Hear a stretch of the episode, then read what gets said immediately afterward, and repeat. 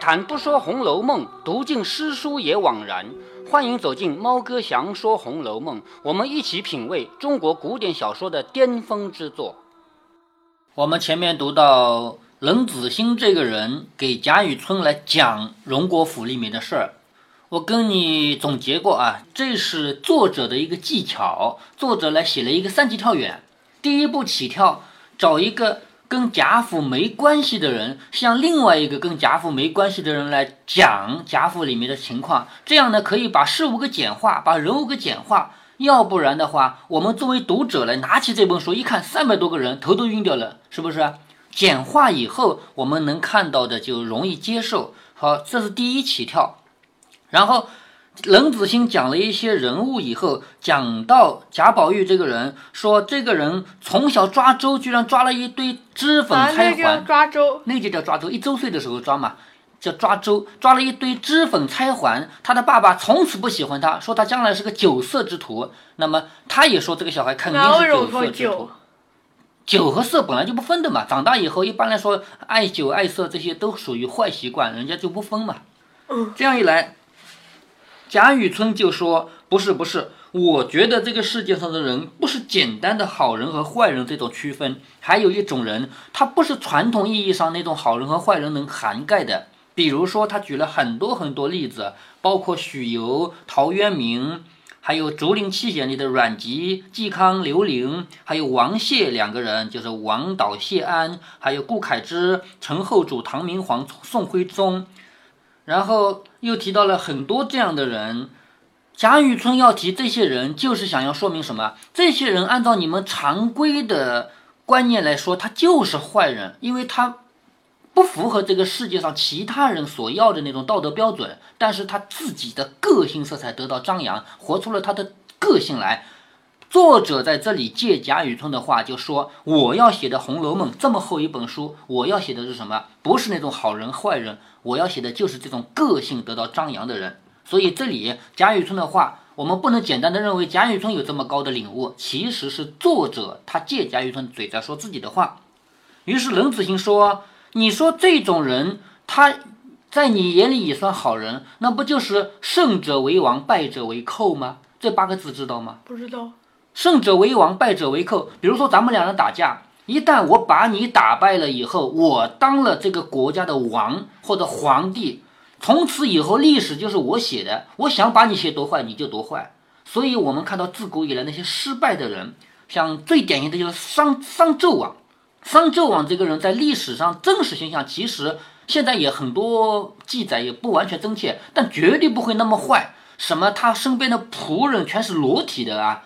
他在这个地上挖了很大的池子，里面都是酒啊，低头就可以喝酒啊。树上挂的全是肉啊，抬头就能吃肉啊，不可能，在那个时代不可能有这么多肉。说酒池肉肉林。对呀，酒池肉林啊。那有这么多酒啊？对，绝对不可能，在那个年代绝对不可能实现，你知道吗？说酒的池子，就是咱们今天你把酒放在池子里也会坏掉的嘛，怎么可能用酒来装池子，用池子来装酒，对不对？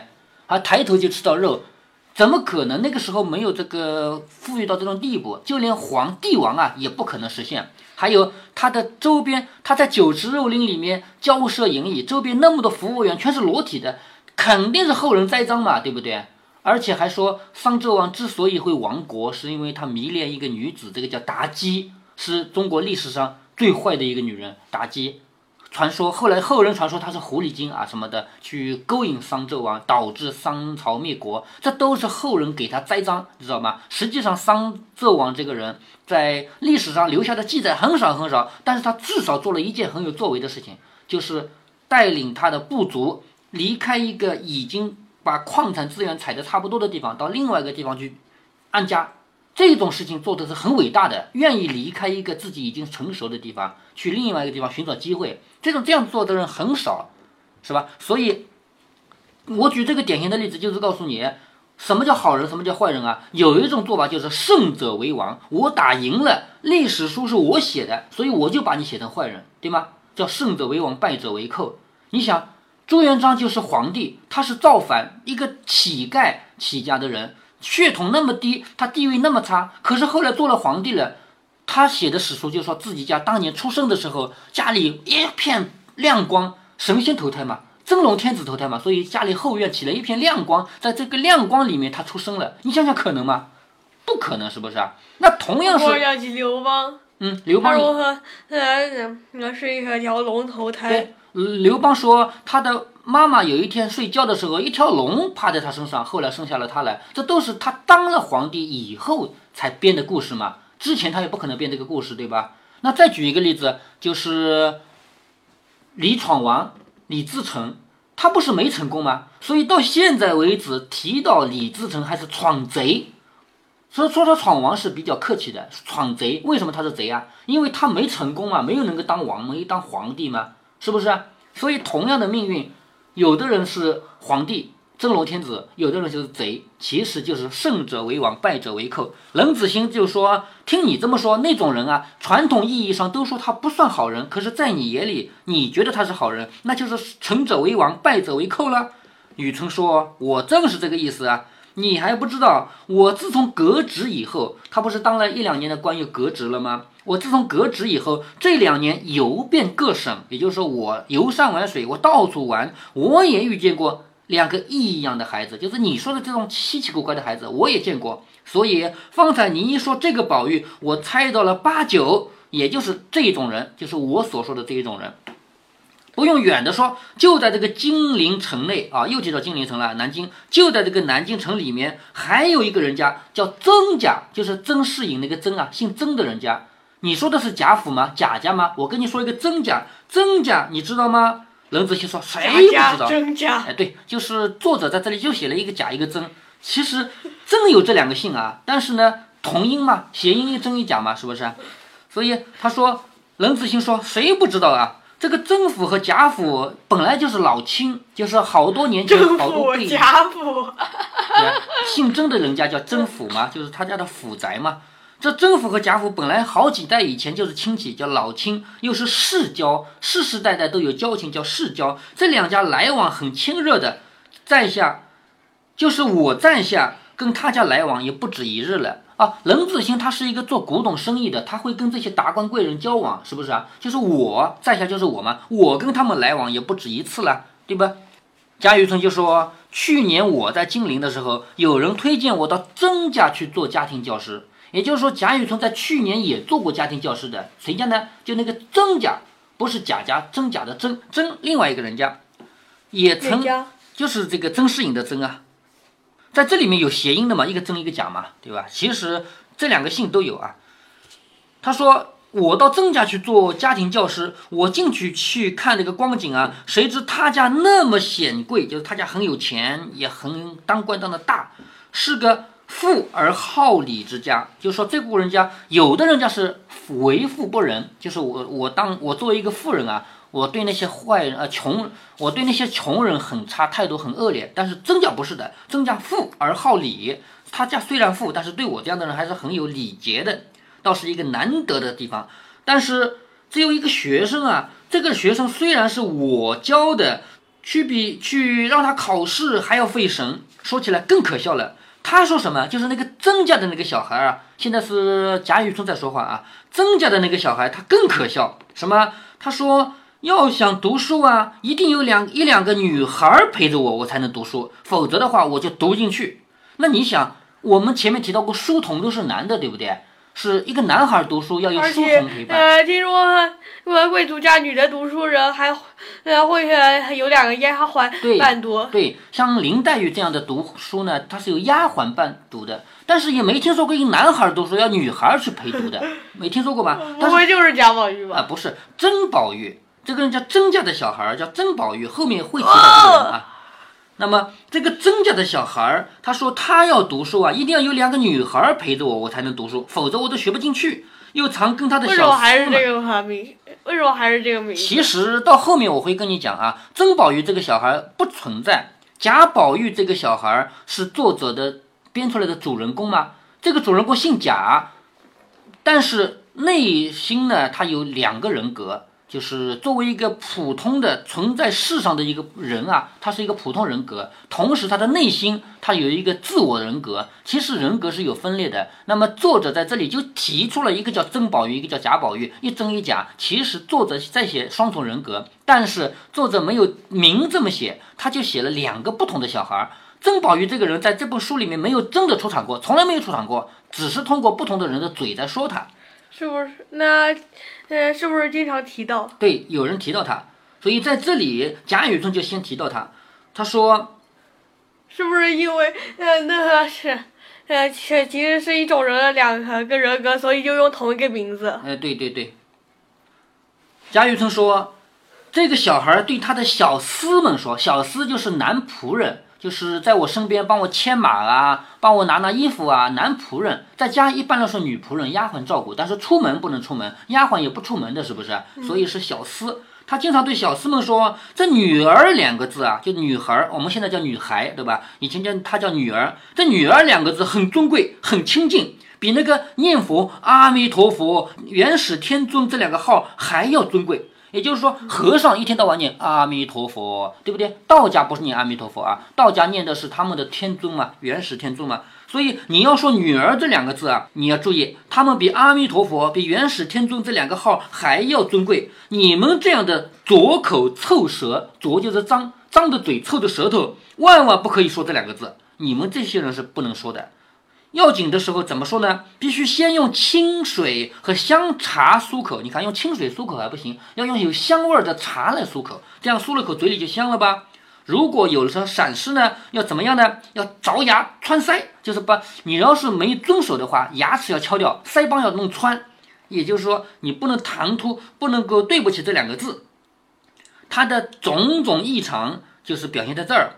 只要一放了学。上学的时候是不能够有女孩子去上学的。你看看这里面，林黛玉为什么请一个家庭教师回来啊？她不能去私塾里上学，私塾里只有男孩可以去，知道吧？所以他说这个曾宝玉啊是去到他那上学的。听说，呃，嗯，那穷人家也是让让家庭教师来教的。一般穷人家不可能单独请一个家庭教师，都是几个小孩一起有有一个老师到私塾里去，去交点学费，学费可能是粮食，可能是肉，不一定是钱啊。有的人家没钱，但是粮食倒有点的，就给点大米啊什么的，就给那个老师，然后就可以跟着他读书。这个老师不属于你一个人的老师，不是你自己请的。是这样的一种关系，但是贾宝玉不是，贾宝玉后面会提到他的老师不是这样请的，是林黛玉也不是，林黛玉的请的这个贾雨村就是私家庭教师，就是请来就是我一个人的老师，你不教别人了，这是两种不同的办学方式，我们后面还会提到，古代没有官办的学校啊，比如说像我们现在某某小学里面几千个小孩，没有这种学校啊。他说一到放了学呢，他到哪去了呢？就到家里去和那些女孩们很开心。又变成另外一个人，就是说他在上学的时候是那种吃玩怪的形象，但是回家以后跟那些女孩们在一起又变了一个人。为了这个，那曾家的老爷也打过几次，没办法改不过来。每次被打疼了，他就喊姐姐妹妹，他不喊哎呀救命啊菩萨婆，他不喊，他喊姐姐妹妹。于是那些姐姐妹妹就说：“你疼的时候干嘛叫姐姐妹妹啊？你叫我们，我们又不能帮你的忙，是不是？”他说：“我一叫我就不疼了。”也许姐姐妹妹这两个字就可以解疼呢，一说起来很好笑，因为祖母溺爱的不行。你看这个曾宝玉和贾宝玉是一样的，就是爸爸往死里打，但是祖母很喜欢，当个宝一样。贾宝玉在后面第十几回会挨一顿打，那顿打重的不得了，差点就打死了，也是这个原因。爸爸打，但是。是不是因为他喜欢女孩子？嗯，不是因为这个，当然这这是其中之一啊。贾宝玉这个人各个方面表现都让他老爸不开心嘛，所以也打了一回。那么打到后来呢，他的祖母也就是奶奶把他护着，幸亏奶奶来护着，要不然还真打死了。那次打的太重了。他说每每因孙子。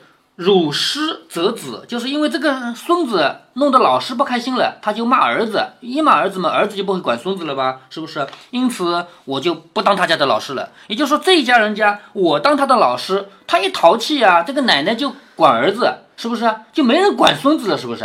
于是我就不当他老师了。如今我在这个巡盐御史林家做了老师。好，现在贾雨村又回到现实。讲完了故事了吧？回到现实，告诉冷子兴，我的现状是什么？我去年做过曾家的老师，我后来不做了，现在我是在林家做老师。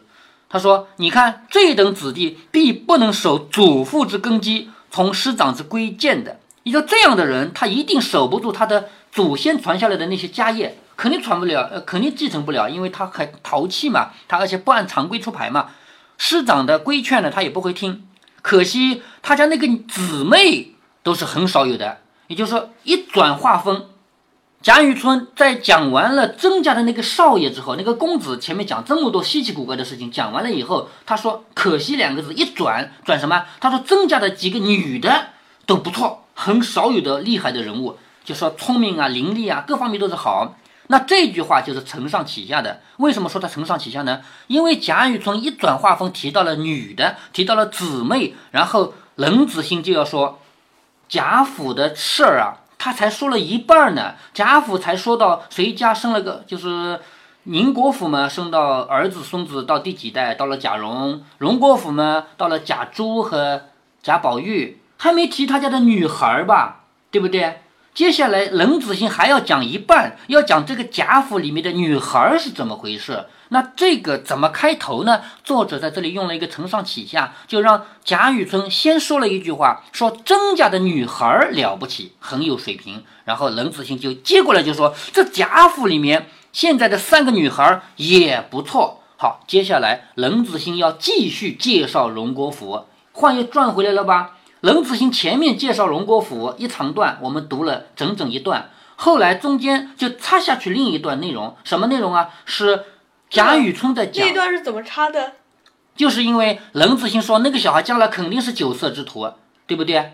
一。说到这句话，就一下子让贾雨村说：“非也，非也，我觉得不是。”然后贾雨村说了长长一篇话，我们读了这么长，就是贾雨村的话。贾雨村告诉你，世上的人物不是什么好人和坏人可以涵盖的，还有第三种人，就是他不是传统意义上的好人和坏人。然后又提到了曾宝玉。对，然后他又提到曾宝玉，你说曾宝玉也是这样的人，也不能算传统意义上的好人和坏人，他也是很有灵性的，他一定可以活出他自己的风采的。然后又回来，又得让。冷子兴开口说话了，然后作者又起了一个转折，就让贾雨村说那个人家的姐妹们，女孩子不错。这一句话一下子就激起了冷子兴的话，冷子兴就说：“是的，贾府的女孩子也不错。”接下来呢，冷子兴就要开始介绍贾府里面女孩们怎么样。好，我们这一段就到这儿，马上你去把那张纸再拿来啊。嗯。